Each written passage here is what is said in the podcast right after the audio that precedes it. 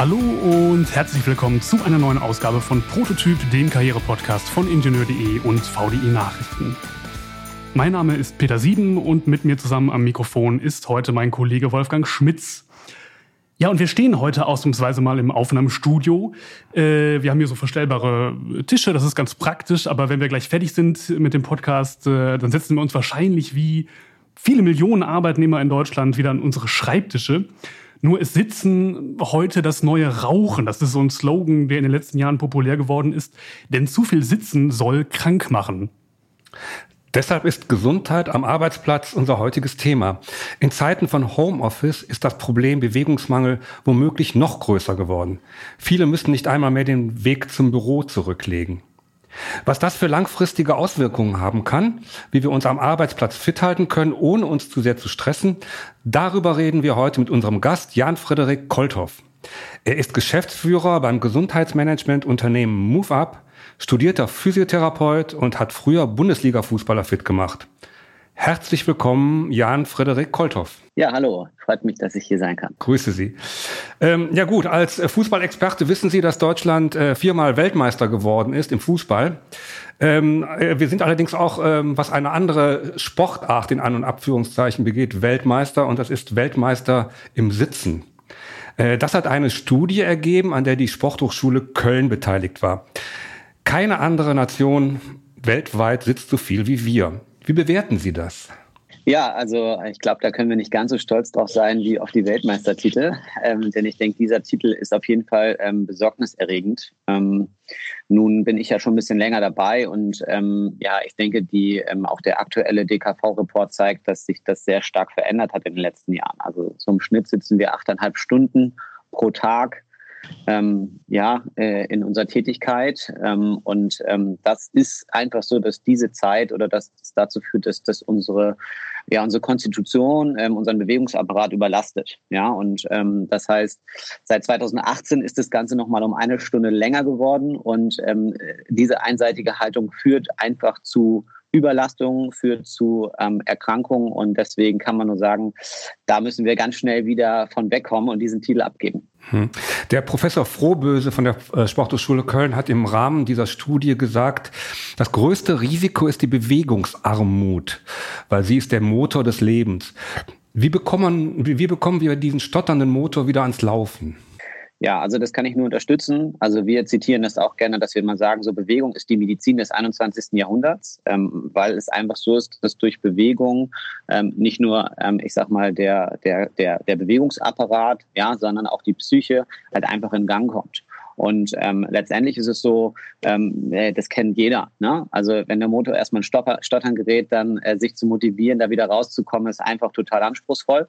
Und ähm, das Entscheidende ist da so seine Routine zu finden. Das heißt, dass ich in meinem Alltag das schaffe, ähm, dass Bewegung einfach ein Teil davon ist. Und wenn man das erkannt hat, ähm, dann und oder sozusagen sich gezeigt hat, welchen Mehrwert Bewegung ähm, Sport oder welcher Form das auch immer für einen irgendwie sich darstellt, ähm, äh, sich wiederfinden kann, dann ähm, ja, passieren da ganz viele positive Effekte, ähm, nicht nur beim Körper, sondern auch hormonell bedingt, die dann dazu führen, dass man hoffentlich dann auch wieder so ein bisschen seine Motivation zurückgewinnt. Jetzt heißt es in, in Ratgebern und wenn man Sportmediziner fragt, dass man so mindestens 150 bis 300 Minuten pro Woche äh, sich bewegen soll, um, um fit zu bleiben, um, um gewissen Krankheiten auch vorzubeugen. Ähm, ja, jetzt ist es so, dass die meisten von uns acht Stunden im Büro sind mindestens, äh, dann noch hin und zurück fahren müssen möglicherweise. Ist das äh, wirklich noch gut in unseren Alltag zu packen? Führt das nicht zu, zu negativem, ich nenne es mal Freizeitstress?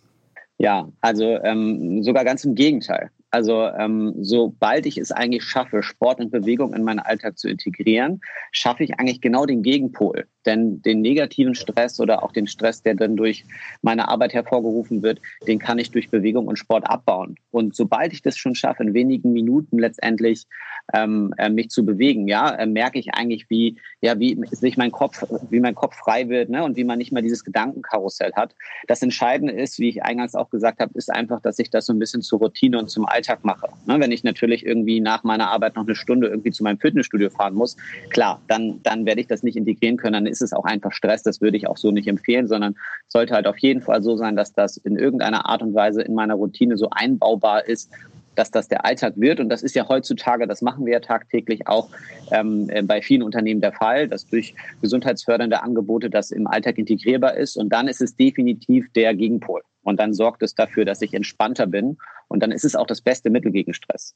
Beim Gesundheitsmanagement, speziell beim betrieblichen Gesundheitsmanagement, worum geht es da eigentlich in erster Linie? Geht es darum, die Mitarbeiter langfristig gesund zu halten oder sie produktiv zu halten? Also geht es eher um arbeitseffektive Optimierung oder tatsächlich um Gesundheit? Ja, also letztendlich glaube ich, man muss da, ähm, man hat da tendenziell immer unterschiedliche Sichtweisen drauf. Und ich glaube, entscheidend ist gerade, wenn man das Ganze strategisch macht, also äh, betriebliches Gesundheitsmanagement ähm, hat einen strategischen Part und ähm, dadurch auch unterschiedliche Ziele. Wir nennen das immer KPIs. Ja, und ähm, da gibt es dann einmal die, das Ziel, was natürlich auf Arbeitnehmer bezogen ist. Das ist, das klingt dann immer so ein bisschen romantisch, aber das ist es natürlich primär erstmal so, dass ähm, das Ziel ist, dass Mitarbeitende in ihrem Alltag nicht erkranken. Ja, dass man langfristig einen gesunden und nachhaltigen Lebensstil hat.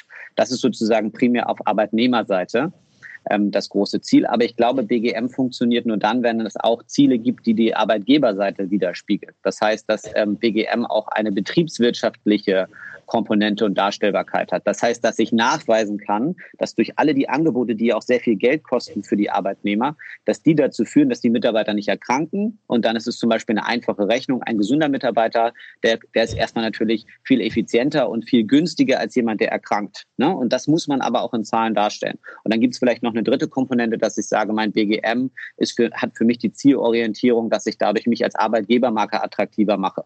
Und dann ist vielleicht ein viertes Ziel, genau wie Sie auch gerade gesagt haben, dass der Mitarbeiter letztendlich durch die Programme produktiver, glücklicher wird und ausgeglichener ist. Ne? Und deswegen würden wir in der Regel immer sagen, man hat verschiedene Zielrichtungen, die auf den Tisch kommen.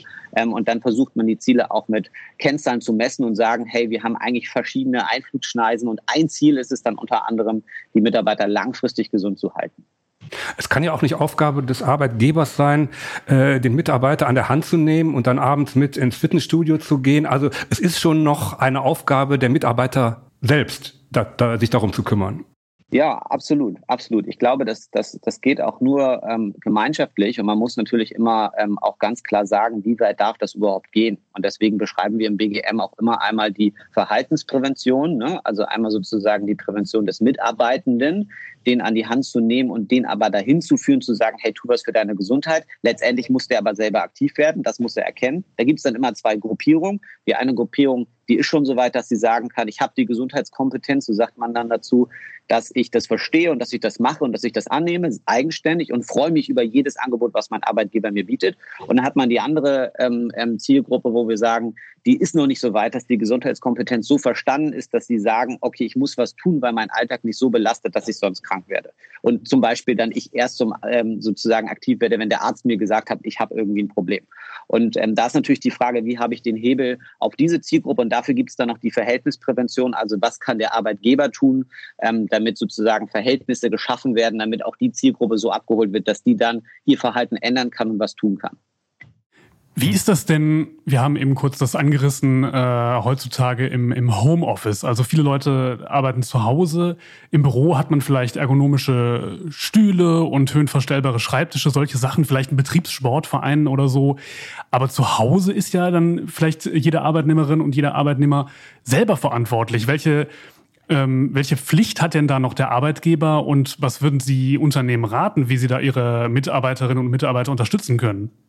Ja, also ich glaube, wir, wir haben natürlich jetzt durch die letzten zwei Jahre oder in den letzten zwei Jahren haben wir automatisch ein Tempo ähm, ähm, in, innerhalb der Arbeitswelt gesehen, dass sich natürlich die Strukturen so verändert haben, dass man, dass der Arbeitgeber vielleicht gar nicht so schnell hinterhergekommen ist, ja, ähm, und das so vorbereiten konnte, dass man bestimmte, ich sehe es jetzt wieder aus der Perspektive Gesundheit, dass schon klar war, welche Belastungen entstehen überhaupt im Homeoffice. Ne, das ist jetzt ja sozusagen nach und nach wird überhaupt erstmal klar, was für eine Belastungsstrukturen hat der Mitarbeitende. Und die, die Unternehmen oder die Unternehmen, die wir betreuen, merken dann auch einfach, Mensch, okay, wir müssen diese, wir müssen diese Bereiche ähm, analysieren und müssen halt schauen, erstmal, was hat er für orthopädische Belastung? Schrägstrich vor anderthalb Jahren war 95 Prozent der Homeoffice-Arbeitsplätze einfach nicht ergonomisch eingerichtet. Das braucht natürlich auch Zeit, bis sich das verändert hat, weil, weil man einfach noch nicht so weit war. Ähm, das heißt, man kann zum einen natürlich da fördern, dass man sagt, okay, wir wollen die ähm, Arbeitsplätze zu Hause optimieren. Das kann man durch ein Ergonomie-Coaching machen ohne dem jetzt komplett neue Arbeitssituationen zu schaffen, also neue Schreibtische zu kaufen und wo. Darum geht es nicht, sondern es geht darum, wie ist das Verhalten zu Hause und wie ähm, äh, richte ich mich ein. Das ist nicht immer nur der Schreibtisch, sondern es hat auch viel mit der, mit der Arbeitssituation drumherum zu tun. Und dann ist es sozusagen natürlich dann noch ein weiterer Aspekt, wie, wie ist es mit meiner, wie ist es mit meinem Arbeitsvolumen? Ne? Also kann ich als Arbeitgeber dafür sorgen, dass ich trotzdem noch geregelte Arbeitszeiten habe oder verschwimmt das in meinem, in meiner Work-Life, sage ich jetzt mal, dass ich vielleicht gar nicht mehr definieren kann, das ist ein 9-to-5-Job, sondern in irgendeiner Art und Weise, keine Ahnung, muss ich halt schauen, dass ich vielleicht ab äh, 17, 18 Uhr meinem Kollegen dann nicht mehr eine WhatsApp schreibe, um den halt vielleicht dann auch in seinen Feierabend zu lassen. Also ich glaube, es braucht ganz klare Regeln und man muss sich alle unterschiedlichen Bereiche anschauen und dann ist es auch hier wieder im Bereich davor immer sozusagen das Zusammenspiel aus Arbeitgeber und Arbeitnehmer, um zu gucken, welche Bereiche möchte man optimieren. Mhm. Jetzt sagten Sie gerade, dass vor wenigen Jahren viele Unternehmen noch nicht so weit gewesen wären, ihre Arbeitsplätze ergonomisch sinnvoll auszustatten. Würden Sie sagen, dass man da vielleicht ähm, auch möglicherweise einen gesetzlichen Hebel braucht? Also die Gesellschaft hat ja was davon, wenn möglichst viele Menschen gesund sind. Das entlastet die, die Krankenkassen, das Gesundheitssystem. Wie würden Sie das bewerten? Ja, also ich, ich sehe das immer so ein bisschen zweischneidig, ähm, weil ich bin davon überzeugt, dass ähm, wenn wir sozusagen gesetzliche Vorgaben geben und der Arbeitgeber macht es nur, weil er es machen muss, dann ist das die falsche Motivation. Ich glaube, es muss die intrinsische Motivation sein, vom Arbeitgeber zu sagen, ich möchte meinen Mitarbeiter ähm, ähm, gesund arbeiten lassen. Und dann hat das meines Erachtens nach so drei Dimensionen. Ähm, nicht, ähm, also es hat die Dimension Bewegung, Ernährung und mentale Gesundheit ne? oder, oder, oder Stressabbau. Und ich glaube halt, dass die Motivation des Arbeitgebers so sein muss, dass ich sage, wenn ich meinen Mitarbeiter in diesen drei Dimensionen fördere, dann führt es dazu, dass der gesund, glücklicher, produktiver, ausgeglichener ist, vielleicht ein besseres ähm, ähm, Arbeit- und Familienleben hat. Und ich glaube, das muss die Motivation sein. Wenn der Hebel ist letztendlich natürlich ist, dass das Gesetz das vorgibt, ähm, ähm, kann es zum Erfolg führen. Ich glaube, das wird nicht zu 100 Prozent klappen, weil viele Unternehmen, das sieht man zum Beispiel im Bereich der Arbeitsmedizin.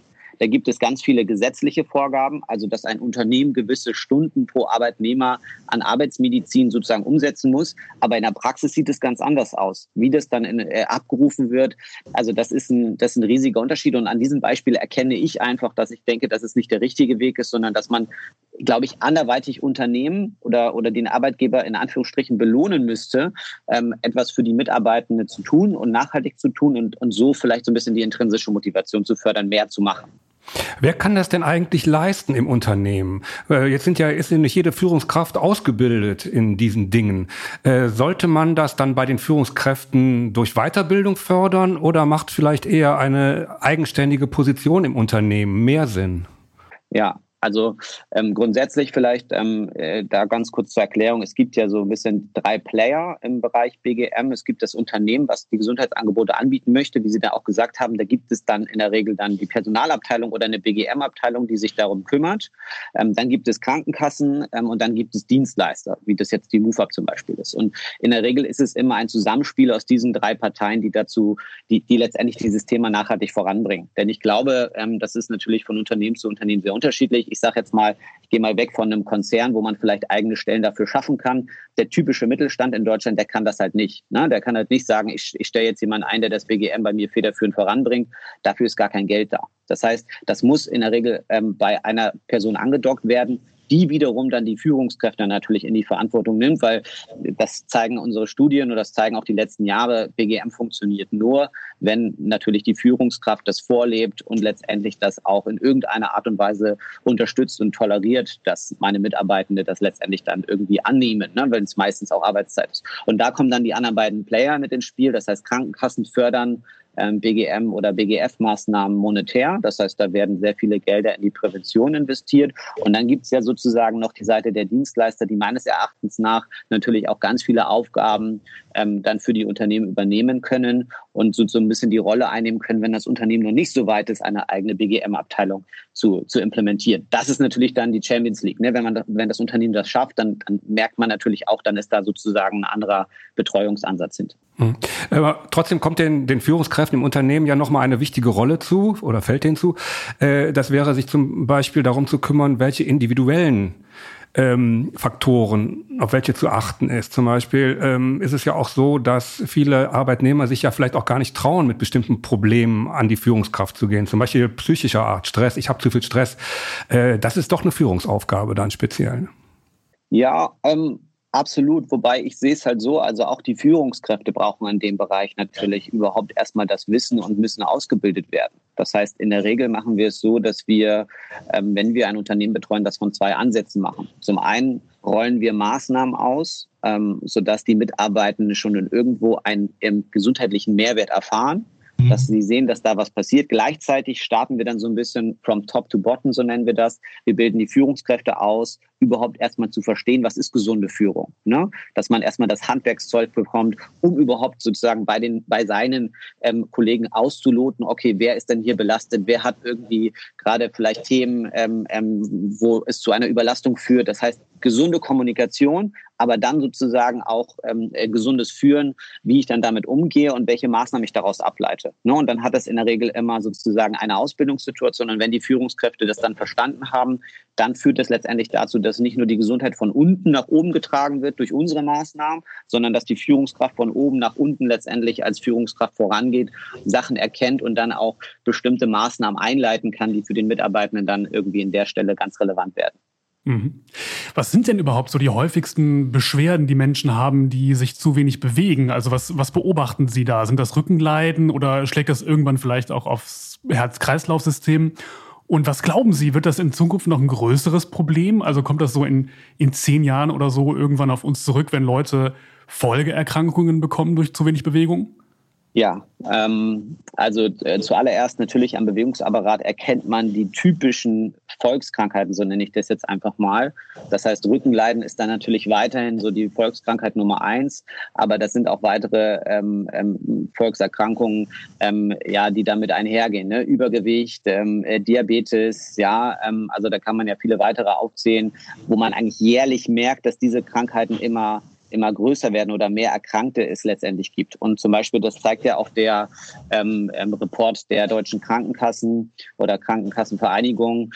Ähm, letztendlich wird Deutschland immer träger, ja, und wir sind so träge wie noch nie. Das kommt damit ja noch einher. Ne? Das heißt, letztendlich wird das Problem in Anführungsstrichen immer größer und die Corona-Pandemie hat das Ganze in Anführungsstrichen noch schlimmer gemacht. Das heißt, das Bewegungsverhalten wird eigentlich noch weniger. Das heißt, da kann man schon ganz klar erkennen, dass der Trend eher mehr wird und das, die, die, die zweit, der zweite Bereich neben den orthopädischen Erkrankungen, ähm, wo wir merken, dass das ähm, ähm, extrem ansteigt, sind halt sozusagen die mentalen Überlastungen und die mentalen Krankheiten. Ähm, das heißt, alles das, was entsteht aufgrund meines Stresslevels, Stressniveaus. Und das ähm, entwickelt sich so schnell und so rasant, dass das fast noch besorgniserregender ist, ähm, weil ähm, die Erkrankungen letztendlich dazu führen, dass man in der Regel chronisch ausfällt. Das heißt, man ist fast noch länger, äh, äh man fällt länger aus und ähm, die Krankheiten werden viel schneller, viel größer. Das zeigen die Reports und ich denke, dadurch muss man auf jeden Fall, hat man mehrere Baustellen, an denen man arbeiten muss und es ist nicht mehr dieses typische ähm, Rückenleiden aufgrund eines Bandscheibenvorfalls, sondern es hat halt mehrere Dimensionen. Es hat einmal das, der Stress, der dazu führt, dass mein Rücken überlastet. Das heißt, man weiß gar nicht mal so richtig, ist das Rückenleiden jetzt das Symptom von dem Bandscheibenvorfall oder vielleicht von meinem Stresslevel, den ich irgendwie habe. Und das muss man natürlich ganz genau auseinanderklamüsern. Was sind denn so typische Symptome, an denen ich merke, da habe ich jetzt eine Grenze überschritten, da muss ich was tun? Was sind da so typische Merkmale? Ja, also ähm, letztendlich gibt es, ist das natürlich extrem differenziert, ähm, weil die unterschiedlichen Zielgruppen natürlich auch unterschiedliche Symptome entwickeln. Ne? Also ein, Produ ein Mitarbeiter in der Produktion hat sicherlich andere Symptome als ein Mitarbeiter, der im Bereich Verwaltung oder sonstiges arbeitet.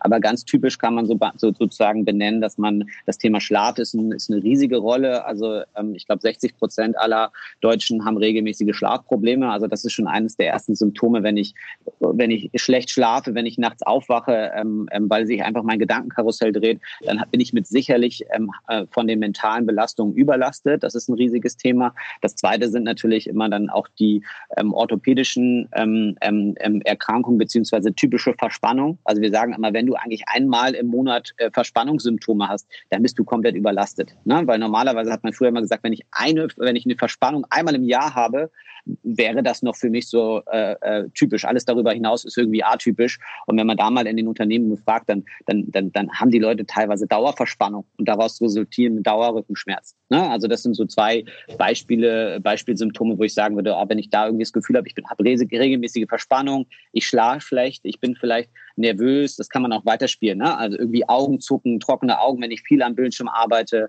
ähm, Gereiztheit, das sind dann für mich alles Symptome, wo ich auf jeden Fall wahrscheinlich ähm, irgendwo belastet bin.